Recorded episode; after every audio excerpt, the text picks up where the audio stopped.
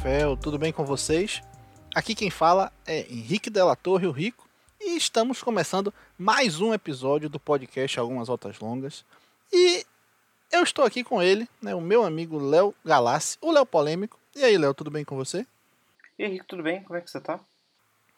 Eu tô bem, né? Diferente de algumas semanas anteriores aí que eu tive alegrias esportivas, nessa semana não foi o caso, mas eu tô bem, né? Essa semana foi bem corrida assim de uma forma geral, mas a gente vai falar sobre isso daqui a pouco. E para falar sobre isso mais detalhadamente, eu queria começar fazendo um agradecimento, pode ser?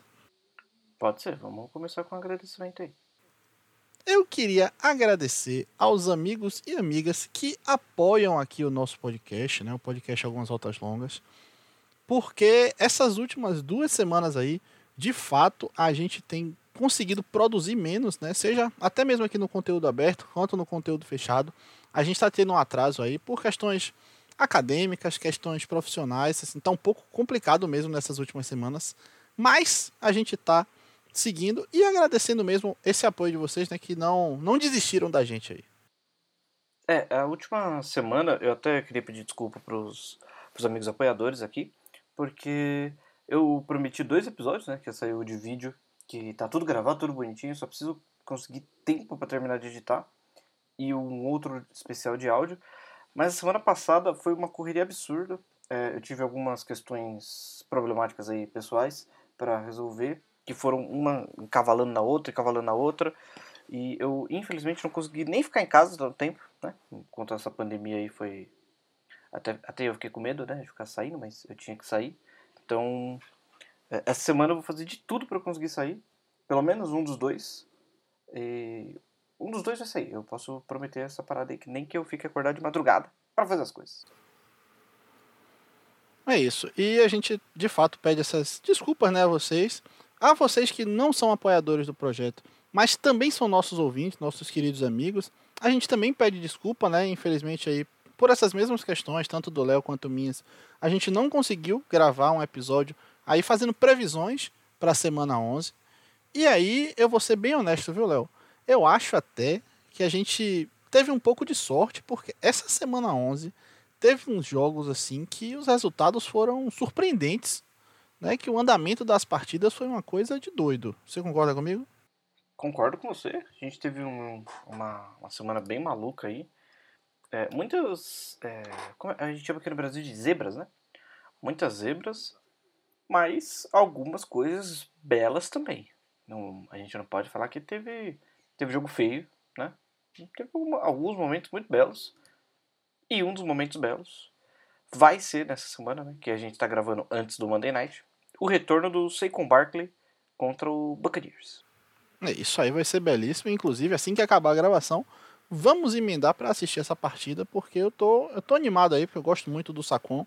Mas, já que esse jogo é no futuro para quem está gravando e no passado para quem está ouvindo, vamos falar daqueles que estão no passado para todo mundo, né? E aí eu queria saber de você, Léo, qual jogo assim você especialmente quer começar a falar né, sobre, sobre essa semana aí, essa semana 11 da NFL. O que é que você quer falar primeiro? Uh, vamos começar pelos times azuis da AFC, Colts e Bills? Então vamos pelo, pelo time azul, até porque né, a gente está aí chegando próximo do final desse mês, mas ainda estamos no novembro, né, o mês de novembro conhecido como Novembro Azul, por causa da importância aí do combate né, ao câncer de próstata. Então você que nos ouve aqui, a gente sabe que boa parte da nossa audiência é masculino, então se você aí já está na idade, vá fazer o seu exame, né? Vá, vá se prevenir, vá se cuidar, porque é importante.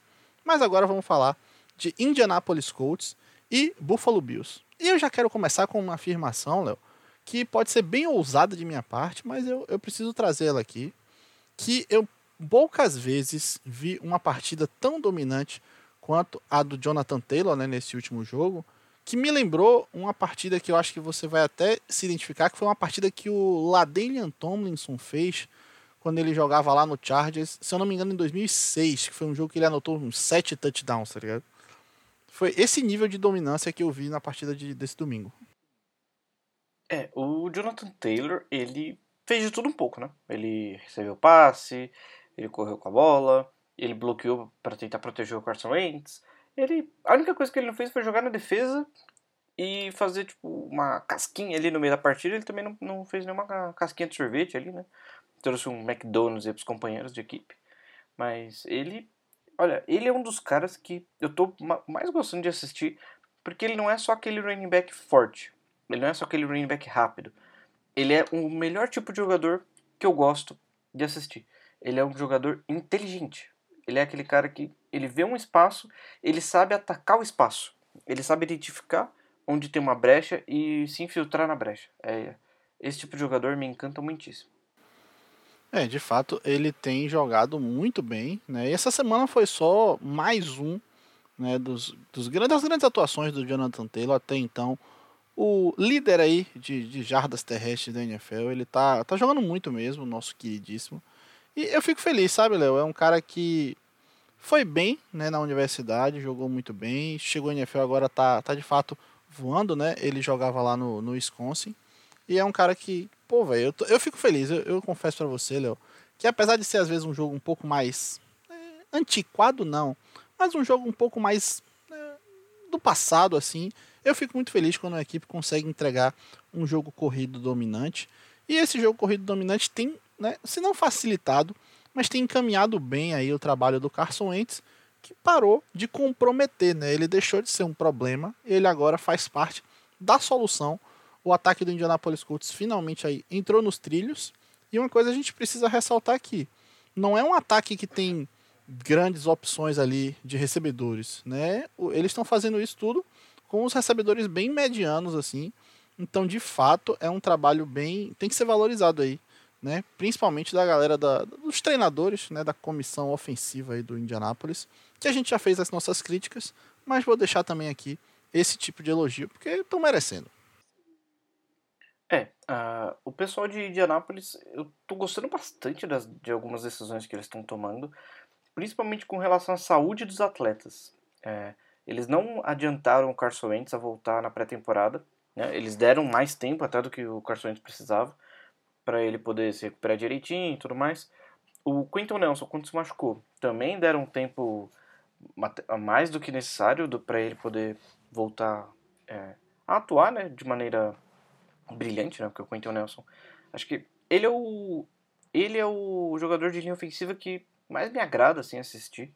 Não tem um outro ali que eu acho que seja nem, nem só tão potente fisicamente, mas como tão inteligente como o Quinton Nelson. E a questão mais relevante ainda da, da comissão técnica dos Colts é que eles estão sabendo trabalhar o Carson Wentz, tá? É, eles não estão colocando todo o peso do mundo nas costas do Carson Wentz e não estão também tirando o peso dele como o Eagles fez, que chegou a um ponto que o Eagles não ligava mais pro Carson Wentz e simplesmente passou ele para frente e colocou o Jalen Hurts para jogar. É, de fato, ele está de fato se encontrando agora né, nesse cenário. Isso é muito bom, muito positivo para todo mundo e principalmente para ele.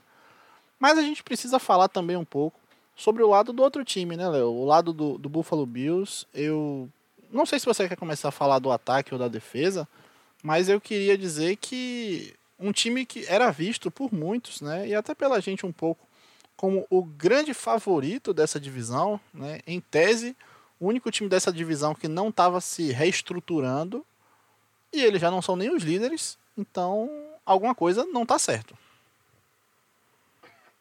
O Bills, para mim, ainda tem o melhor elenco da divisão, tá?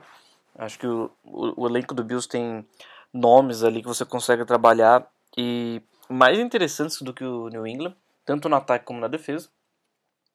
É, a defesa acho que é mais parelho, é, mas eu não vou entrar nesse mérito agora. E o problema para mim do Buffalo tem sido o coaching staff, tá? É, eu gosto de Sean McDermott, acho que ele mudou muitas coisas de errado no Bills.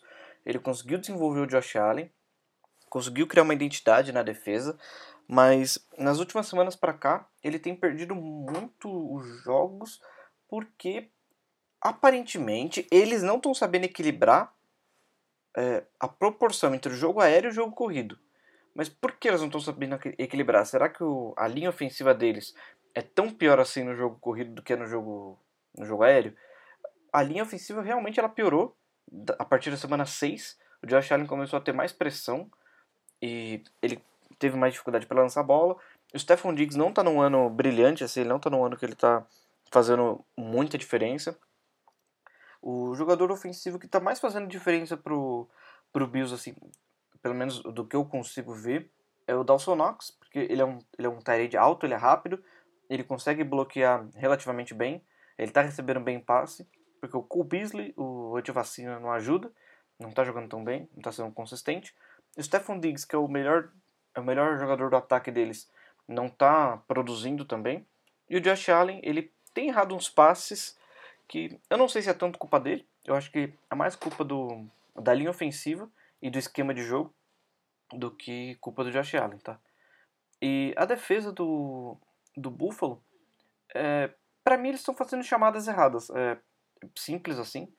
Tem horas que você vê a defesa posicionada de um jeito que se o ataque tem duas jogadas planejadas, uma de passe, outra de corrida, se troca para jogada de corrida, você fala, beleza, eles vão ganhar 10 jardas aí com facilidade. E foi o que aconteceu no jogo do Colts, né? O Jonathan Taylor amassou a defesa do do Colts, do Bills, desculpa. E é, é, meio complicado, né? Porque eles têm peças interessantes, eles para mim eles não estão conseguindo colocar essas peças nas posições que deveriam. E a linha defensiva, é, o Ed Oliver, assim, é um cara que eu gosto muito dele desde a faculdade, mas ele não está traduzindo o potencial que ele tinha na faculdade na NFL. Ele, é, ao meu ver, ele é um inside defensive lineman mais para terceiro down do que para jogar no primeiro e segundo down. É, a defesa realmente tem, tem me preocupado mais do que o ataque, né, no caso do Buffalo Bills. Apesar de assim, eu não ver grandes preocupações com relação à, à defesa, mas assim, tá falhando em momentos que eles não estavam falhando ano passado, né? Então, isso é um pouco preocupante. Vamos ver aí, né? Esse, esse Buffalo Bills ele tá me parecendo muito uma equipe inconsistente, mais do que uma equipe ruim, né? Tem jogado partidas excelentes, tudo bem, às vezes contra adversários um pouco mais fracos, mas também tem jogado partidas muito boas. Então, isso é preocupante sim para o torcedor do Buffalo Bills, porque nos playoffs não dá para você contar com essa inconsistência, não dá para você querer arriscar que todos os jogos sejam o melhor cenário possível. Né? A gente sabe que nos playoffs chegam as equipes em tese mais preparadas, mais bem organizadas, né? Muitas vezes, inclusive no caso do próprio Buffalo Bills, que é uma equipe que joga num ambiente um pouco hostil, principalmente ali no, período do inverno, né, um estádio aberto e tudo mais, isso pode vir a atrapalhar causar uma eliminação aí. Então, fica o nosso sinal de alerta. Pode, podemos acender o sinal de alerta para o Buffalo Bills? Sinal amarelo, sinal amarelo. É, e vamos ver o que, que acontece aí nas próximas semanas, né? O Buffalo Bills precisando se recuperar e vai ter uma oportunidade que talvez não muitas equipes tenham nessa próxima semana aí, né? Só que com aquele problema, Léo, que muitas vezes a gente já falou aqui e nessa semana especialmente ele acontece com mais recorrência, que é a questão da semana curta, né? Por essa semana lá nos Estados Unidos, seu feriado de ação de graças, o que costumeiramente é apenas um jogo na quinta-feira, essa semana serão três. E o Buffalo Bills é uma das equipes que vai jogar na ação de graças, né? Eles vão enfrentar no jogo mais tarde, a equipe do New Orleans Saints. Então, além de todos esses problemas aí, eles vão estar tá viajando para enfrentar a equipe de, da Louisiana. Então, fica essa preocupação aí, porque não vai ter muito tempo para ajeitar os problemas dessa última semana. É, e acho que os problemas não são nem tanto problemas é, físicos, né? Acho que, então não precisa tanto de, de uma demanda de campo para ajeitar. Acho que é mais questão de vídeo mesmo. É, eu espero que o Buffalo na, nessa quinta-feira tenha um desempenho melhor. Eu fiquei até surpreso com essa sua última fala, viu, Léo? Porque eu achei que você ia torcer que eles continuassem perdendo, né, com atuações ruins, para facilitar o trabalho do seu New England Patriots e ganhar a divisão. É, esse é o problema, né? O Buffalo é um time que eu não gosto, mas tem muitos jogadores que eu gosto. Então eu prefiro torcer por jogadores, para eles irem bem, do que pelo time, né? Ok, ok, tá, tá justificado. Mas eu acho que a gente cobriu bem o que a gente queria falar desse jogo, né? De fato, eu acho que o Indianapolis Colts chegou, né? O Indianapolis Colts agora se coloca mesmo como um candidato válido aí à pós-temporada, né, na Conferência Americana. Então, eu se fosse os adversários, eu ficaria de olho nesse Indianapolis e se bobear, até o Tennessee Titans fica ameaçado, né? Apesar dele ter a vantagem de já ter enfrentado o, o Tennessee por duas vezes nessa temporada. É, realmente, olhando aqui o, os standings agora, o Indianapolis Colts está em nono. Então, ele antes estava 4-5 e agora está 6-5, né? Ganhou duas seguidas aí. Ganhou duas seguidas? Acho que sim. Acho que eu não estou falando besteira, não. E, e tá, tá subindo na tabela, hein? O Cleveland Browns parece que o barco vai zarpar, né? O, o Las Vegas Raiders, eu acredito que eu apostei mal. Então acho que eu vou perder nessa daí. Mas, né? Vamos, vamos ver o que vai acontecer mais pra frente. O Colts parece realmente ser um forte candidato aí para os playoffs. Exatamente. Vem aí o Indianapolis Colts. Mas vamos seguir. E, e Léo, eu vou propor aqui que a gente continue falando de times da Conferência Americana, porque teve um jogo bem, bem maluco né, no, no último Sunday Night, que foi o confronto entre Pittsburgh Steelers e Los Angeles Chargers. É, realmente foi um jogo bem maluco, né? Foi 41 a 37, com uma atuação muito, muito, muito interessante do Justin Herbert. Uma atuação bem consistente, uma atuação que. Posso estar dizendo que a atuação dele me atraiu ou não? Pode estar falando isso aí sim. A atuação do Justin Herbert me atraiu muitíssimo, porque ele conseguiu ler, e não só ler, executar o plano de jogo, e às vezes fugir do plano de jogo e achar umas jogadas que quebraram né, por conta da defesa, a defesa dos Steelers. É, conseguiu achar passes ali muito bem colocados, e isso contra uma defesa complexa como a do New England, do New England Patriots, desculpa. É, isso contra uma defesa complexa como a do Pittsburgh Steelers. Então, o Justin Herbert é um cara aí que eu não acreditei nele quando ele chegou na liga. Ele queimou minha língua. E o Los Angeles Chargers tem um quarterback para o futuro. Só que agora vem a questão do Los Angeles, né? Que, a gente vai fazer com Keenan Allen e com a linha ofensiva? Que a linha ofensiva do Los Angeles não é grandes coisas. É, a linha tá falhando um pouco, mas assim, eu gosto bastante do que esse ataque do, do Los Angeles Chargers tem entregado. Não gosto tanto, e aqui eu fico até um pouco triste de falar sobre isso, eu comentei isso em alguns grupos que a gente está ontem, né? Tanto a partida do Jonathan Taylor, como a gente falou mais cedo, quanto a partida do Austin Eckler e do próprio Justin Herbert, me fizeram perder em todos os confrontos do Fantasy que eu disputei. Eu fiquei bem triste com isso. Né? Eu confesso que foi um momento de grande decepção. Porque quando você perde um fantasy jogando bem ali, a partida disputada, é valendo. Agora, quando você perde da forma que foi, com esses jogadores fazendo pontuações assim astronômicas, realmente é complicado. Mas tudo bem, não estou aqui para falar de fantasy, estou aqui para falar de NFL. E apesar dessa boa atuação que a gente viu ontem, teve um momento que eu me preocupei com o Los Angeles Chargers, né? Ali no, no segundo tempo, principalmente no quarto período, né? Que eles chegaram a abrir 17 pontos de frente, tomaram a virada, e aí, de fato, talvez um erro ali de relógio, né, por parte do Pittsburgh Steelers, eles tiveram a oportunidade de desvirar a partida e saíram com a vitória, mas o que aconteceu no quarto período ali é digno de nota, né, Léo? É, é preocupante um pouco para uma equipe que tem apresentado algumas inconsistências ao longo da temporada. Por exemplo, aquele jogo contra o Minnesota Vikings também foi um jogo relativamente inconsistente. Então, por mais que eu acredite que o cenário seja positivo para o Los Angeles Chargers, né, foi resiliente, enfrentou um time que, se não é excelente, é um time muito bem treinado, é um time muito bem organizado, especialmente do lado defensivo da bola.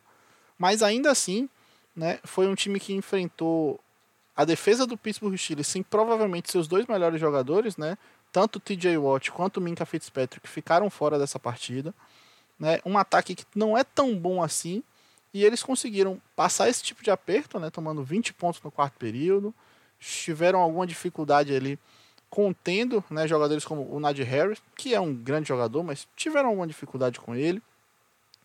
E esse jogo, em tese, né, pelo que a gente observava das próprias equipes, deveria ter sido mais tranquilo do que ele foi. o, o time do Pittsburgh, ele chegou um momento que eu falei, é, acho que o jogo acabou, né? Eu vou diminuir um pouco minha atenção do jogo. Mas o, o, o Steelers recuperou, como você disse.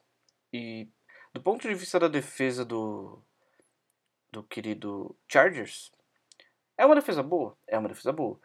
Mas é aquilo que a gente já trouxe aqui em alguns momentos, é uma defesa muito inconsistente. É uma defesa que, assim como o time do Chargers, é, um, é uma, uma defesa e um time que oscila bastante, tem umas situações de. de. Acho que às vezes não é nem de chamada errada, mas é de postura desagradável, assim, é, de alguns jogadores. E aquela postura preguiçosa, sabe? Aquela postura que você olha e fala: caramba, que postura triste, né? O cara tá jogando aí na NFL, tem, tá num time competitivo e tá andando em campo. Isso realmente é uma questão que me, me deixa bastante irritado. Mas, uh, como eu não torço por Chargers, eu fico um pouco mais tranquilo, porque no meu time, se o jogador anda em campo, quando o adversário tá, tá, tá atacando, ou tá defendendo, ou tá com a bola, ele no dia seguinte ele é cortado.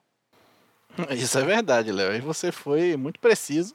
Ao lado que se o jogador da minha equipe estiver andando em campo, muito provavelmente ele se machucou e vai estar fora da temporada, porque essa cena aí tem sido muito triste para a equipe do Green Bay, mas vamos falar sobre isso não.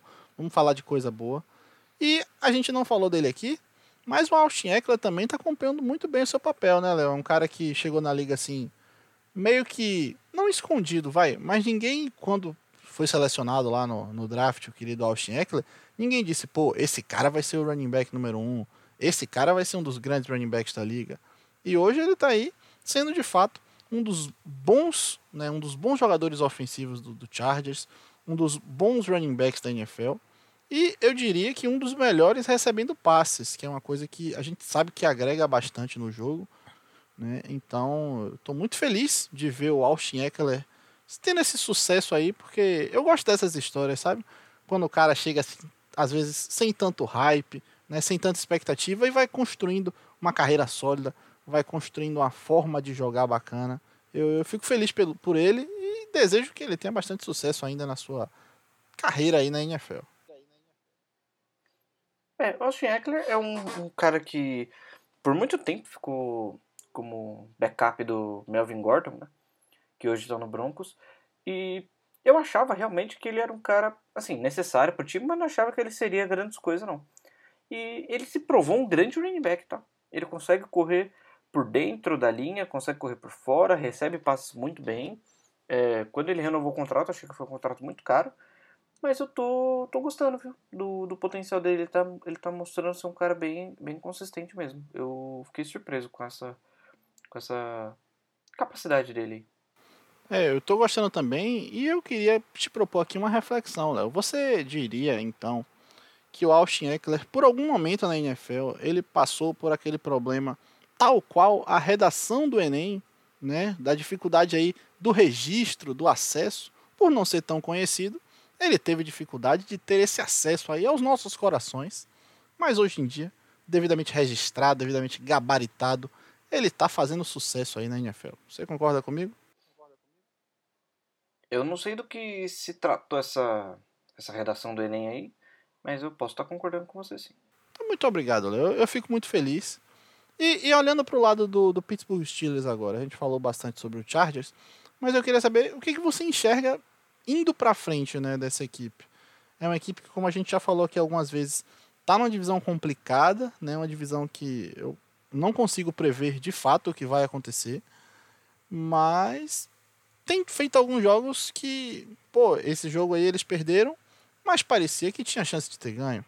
É, tem jogos por outro lado que eles perdem com a assinatura de time que deveria ter perdido. Por exemplo, não conseguiram ganhar do Lions, a única equipe da NFL nessa temporada que conseguiu esse feito. Então, dentre essas várias possibilidades, eu confesso não saber qual é aí o, o que, que o, o Pittsburgh Steelers espera, né, durante essa temporada e até para os anos que, que virão. É, realmente, o time dos Steelers é um time que, a meu ver, tá? já deveria ter pensado ou começado a fazer uma reforma. O ataque dos Steelers reformou né, boa parte do ataque. A, a linha ofensiva foi totalmente remodelada, é uma linha ofensiva 100% nova. É, a posição de Tyrande também foi reformulada, né, com o Pat Frymouth agora no, no draft. Os wide receivers também. Acho que tem só o Juju, né, da, daquele Steelers vencedor. E. O que mais? Ah, o Najee Harris, né? Najee Harris dessa temporada aí agora. E a posição de quarterback é a posição que me incomoda. Todo mundo sabe que eu não gosto do Big Ben. E ele não tem jogado bem quando você precisa dele. O Big Ben tá jogando bem quando você não precisa dele. Se você precisa do Big Ben, alguma hora ele vai fazer alguma merda. Então, é, é uma situação difícil, né? Porque o Big Ben é um cara muito relevante para a franquia. Ganhou dois Super Bowls aí com o Steelers. É considerado o melhor quarterback da história da franquia. Mas, poxa, será que não tá na hora de eles pensarem em outra pessoa, não? Eu acho que tá na hora. Eu acho que tá na hora também. Né, já, já até tive essa conversa com alguns amigos que, que torcem para a franquia do Pittsburgh Steelers. Mas uma coisa que me preocupa um pouco, Léo, é porque eu não sei mesmo qual é o melhor caminho para eles. Eles têm dois quarterbacks novos no elenco, né? Tanto o Mason Rudolph quanto o Dwayne Haskins, que tudo bem, ainda não tiveram tantas oportunidades de mostrar, mas não foram tão bem nas oportunidades que tiveram, né? Só que tudo bem, como eu, eu até falei com você em off e trago aqui de novo no, no episódio, eu, a partir de um certo exemplo, estou buscando ser mais paciente com quarterbacks novos. Não é o caso do Dwayne Haskins, porque ele já se provou ser um babaca. Né? Mas de toda forma, eu não sei se nenhum desses dois tem aí o potencial para ser o quarterback do futuro né, de uma franquia que tem nome, que tem relevância, como o Pittsburgh Steelers. É, e o Steelers parece que gosta de quarterback com um histórico social complicado, né? Porque Big Ben, Dwayne Haskins. É, não, não seria a primeira vez. Mas já que eu trouxe isso aí, Léo, eu queria trazer esse nome, né? Falei aqui com, com relação a ter um pouco de paciência com alguns quarterbacks novatos na liga. E é um cara que quando começou, eu quis desistir logo dele, mas nessa temporada ele tem melhorado seu jogo, apesar da equipe em que está inserido. E eu sei que você também gostou especialmente aí dessa última atuação dele, né, dos últimos jogos que ele tem feito, que é o Jalen Hurts, o quarterback do Philadelphia Eagles. E aí eu queria saber o que, é que você tem a dizer sobre esse rapaz. Olha, o Jalen Hurts, eu vou estar tá trazendo ele aqui como um quarterback interessante. Um quarterback que, poxa, você olha, ele é um cara que corre bem com a bola, tem uma capacidade atlética, assim, invejável, né? Podemos usar a palavra invejável aqui no bom sentido. E ele tem uma, uma questão ali de. Tinha, né? Agora tem, mas em menor quantidade, uma questão de ficar confuso com as leituras. Às vezes ele lia, relia, dava uma olhadinha, falava, eita, não sei se está muito bom. Ele ficava meio confuso com a própria leitura. E aí que dava essa questão de, poxa, o Jalen Hurts segura muita bola. O Jalen Hurts não não consegue ser um quarterback NFL, ele não acerta as janelas num tempo certo e tudo mais. Mas desse ano ele, ele melhorou. Acho que até o próprio tempo de jogo ali, acho que ajuda. É, a única questão assim que eu ainda tenho com o Jalen Hurts é ele realmente ainda tem uma dificuldade para ler as partidas, tem uma dificuldade para conseguir encaixar certas bolas, mas não é tão culpa dele. O ataque do, do Eagles tem apenas um wide receiver que é um grande wide receiver, que é o Devonta Smith. É, ele não é muito bem utilizado, porque o Jalen Hurts às vezes não acha ele, ou às vezes a, a defesa marca muito bem ele, porque ele é a arma mais chamativa ali do ataque. Mas uh, o Jalen Hurts ele, ele é aquele quarterback que é muito parecido com o Carson Wentz. Vai precisar de proteção, vai precisar de wide, de wide receivers bons, porque ele sozinho acho difícil de carregar a franquia nas costas. E ele melhorou, né? Ele teve boas partidas aí. Essa partida ele teve é, 18 carregadas para 68 jardas e 3 touchdowns. É, acredito que foi isso. E. Poxa, ele tomou umas decisões ali dele dar umas corridas atrás da scrimmage para tentar estender uma jogada. Conseguiu ganhar bastante tempo. Isso ajuda o ataque, né? Conseguir se desvencilhar da defesa. Então pode-se ver uma, um, um desenvolvimento aí na maturidade do, do jovem Jalen Hurts. É, sem dúvida, Léo. Essa melhoria ela é perceptível, né? Você falou com relação à questão das opções de passe ali. Eu concordo que o principal nome assim é o Devonta Smith, né? Mas eu gosto até do Tyrande, o Dallas Goddard. Eu acho que ele é, é bom, né? Se se mantiver saudável, ele consegue sim contribuir.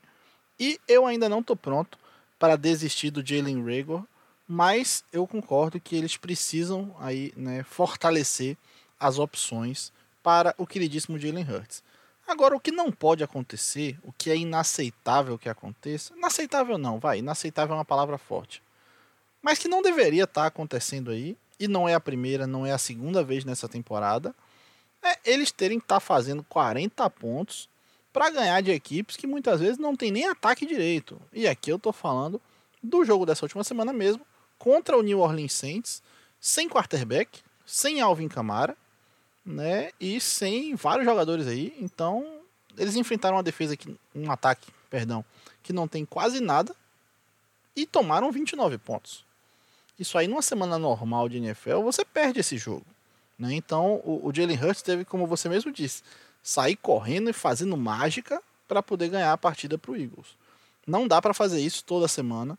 E não dá para fazer isso quando o time adversário for um time melhor. Porque ao invés de tomar 29, você toma 49 pontos e perde o jogo. O Eagles. A defesa do Eagles, assim. É, as pessoas vão falar: ah, a defesa do Eagles jogou bem, conseguiu parar o ataque do Saints. Mas quem é o ataque do Saints também, né? Ninguém. O ataque do Saints tem literalmente ninguém. Todos os jogadores relevantes dessa, dessa franquia não estão jogando do ataque. Né? O James Winston, infelizmente, é um cara que é, tá aí, né? Tá aí na, na, no time do Saints. E, poxa, o Michael Thomas não vai jogar a temporada inteira. Né? Não jogou e voltou pro. continuou no IR, né? Ele não chegou a sair do IR e já foi colocado como fora da temporada. Camara não jogou esse jogo por alguma lesão. Eu não vou aqui saber qual lesão especificamente, mas não jogou por conta de lesão. Quem, quem mais tem um ataque? Não tem mais ninguém. O Drew Brees aposentou, a linha ofensiva tá lá, mas o Terry Armstead já não jogou também. Então, o que, que você vai fazer? Não, você vai colocar o Trevor Simeon para lançar 40 bolas por jogo. No, no, seu ataque não vai ser bom, né? Então, assim, falar que a defesa do Eagles jogou bem é meio querer enganar as pessoas, né? É, outra coisa que você pode fazer também quando você tem um ataque desse é colocar 40 milhões na mão do Taysom Hill, né? Olha, a gente vai falar desse tema agora ou você só fez um comentário? Só fiz um comentário aí para deixar o suspense no ar para os nossos ouvintes, porque agora eu sei e, e dessa vez é merecido, sabe, Léo? A gente às vezes fica brincando, né? Os nossos ouvintes brincam com você que você gosta muito de falar do New England Patriots, mas tem horas que a gente precisa também dar o braço a torcer e, e valorizar um pouco do que a defesa do New England Patriots principalmente tem feito, porque de fato está voltando a aparecer aquela defesa que foi assustadoramente boa em 2019. Então, isso precisa ser ressaltado, a defesa está jogando muito bem e é preocupante, principalmente para os adversários. É, a defesa do New England, ela no começo da temporada não estava jogando bem. Era uma defesa que parecia confusa, tinha uns momentos assim de, de lapsos, né? Onde parecia que nada encaixava, parecia que a defesa não era uma defesa do Bill Belichick, parecia uma defesa de, sei lá, vamos usar um nome assim, um nome aleatório, assim, um nome que que não vai me, me machucar. Não sei, Matt LaFleur Mike 2019? Patton. Pode ser, pode ser. É, foi, foi bem confuso mesmo. A troca do Stephen Gilmore me deixou bem, bem, bem aborrecido. Eu achei que o Stephen Gilmore tem pelo menos um ou dois anos aí bons ainda na liga. Mas a defesa foi tomando seu rumo, foi, foi encaixando melhor o jogo. Acredito que a, o excesso de jogadores novos, seja por free agents ou seja por draft, atrapalhou um pouco a química da defesa no começo da temporada. A volta do Hightower também, apesar do Hightower estar jogando num alto nível, ficou antes de jogar, mas estava jogando no alto nível. É, a secundária toda quebrada, né? O J.C. Jackson é o único cornerback titular que começou a temporada titular é, e ainda está jogando. O Jonathan Jones machucou, o Stephen Gilmore foi trocado, o Jalen Mills, é, assim, para mim ele é um cornerback bom para marcar em zona ou um safety bom para marcar em zona. Ele não consegue marcar match man, me irrita quando eu vejo o Jalen Mills, o Jalen Mills marcando match man. O Kyle Duggar, assim, é uma gratíssima surpresa, tá? É um cara que tá desenvolvendo muito bem, um cara muito rápido, tá marcando bem em man-to-man, tá marcando bem em zona, coisa que ele não fez ano passado. E é, a defesa nos últimos, nas últimas três semanas cedeu 13 pontos. Em três semanas foram 13 pontos cedidos, 7 contra o Cleveland Browns, 6 contra o. Esqueci, e 0 agora contra o Falcons. Eu não lembro contra quem foram os 6 pontos cedidos. É, foi com, é, eu, não, eu não lembro, enfim. Eu não vou tentar me esforçar agora, que eu não lembro. E isso tudo numa semana curta, né? Que jogou domingo e depois jogou quinta. Eu achei que o, o Falcons ia pontuar alguma coisinha, mas a defesa do New England é, foi assim, extraordinária. A pressão foi extraordinária. O Christian Barmore é um jogador muito, muito bom. Quando você me falou dele, Rick, eu falei, ah, não sei, tem que ver como é que ele vai jogar aí na, na, na mão do Bill Belichick, né? Eu tava com certo receio de colocar ele na mão do Bill Belichick, porque o Bill Belichick sempre tem aquela questão de colocar o jogador, principalmente de interior de linha, é, no banco um ano para jogar só no próximo ano, mas o Christian Barmore é um monstro. É, o Christian Barmore realmente é muito diferenciado, um jogador muito bom aí. Eu fiquei surpreso, sendo bem honesto, quando ele caiu para a segunda rodada do draft. Então, é um jogador que de fato eu imaginei que chegasse pronto para contribuir. Só que, como você mesmo disse, eu não imaginava que o Bill Belichick fosse colocar ele logo para poder jogar. E ele está contribuindo bastante. Mas o cara que, assim, desses nomes todos que você falou, desses jogadores todos que estão aí na equipe né, defensiva do New England Patriots, para mim um dos grandes destaques, assim, nesse período mais recente é e tem que ser o Matt Judon, né? que de fato tá jogando muita bola. Aparentemente aquela camisetinha que ele usa por baixo é de algum material aí que se bobear tem que jogar no antidoping, porque aquilo ali tá fazendo ele jogar muito bem, né? Tá chegando, tá fazendo pressão no, no quarterback adversário, tá apressando passes, fazendo passes piorarem consideravelmente. Então, ele tá merecendo aí todo tipo de aplauso, porque tem jogado muito aí. O, o cara que veio do Baltimore, né? E tá agora jogando aí no New England Patriots. Desde o Baltimore eu já gostava dele. Né? Agora gosto um pouco menos, porque ele está jogando em Boston e eu tenho esse problema com atletas de franquias da cidade de Boston. Mas ainda assim, tem que valorizar, porque tá jogando muito mesmo, rapaz. Eu não gosto muito quando você fala que tem problema com essa cidade, com atletas dessa cidade, mas eu entendo de onde você tá vindo aí. É isso, mas de fato, ele. Ele não, né? A defesa inteira do New England Patriots tá jogando muito bem mereceu essa menção, né? Então, para não dizer que a gente só fala do, do New England por falar, né, Léo? A gente fala bem também, por quando merece. Porque a equipe merece que fale bem. A gente seria leviano se a gente não falasse, né? Se a gente deixasse de lado por pura birra. Mas a gente vai falar. E agora, eu queria sim trazer de volta aquele assunto que eu dei um breve spoiler, que é o contrato, né, a renovação de contrato, na verdade, do Taysom Hill com o New Orleans Saints, porque eu ouvi falar que você tem uma posição um pouco polêmica aí com relação a isso. É, minha posição ela é a posição de gostar desse contrato. Eu acho que é um contrato.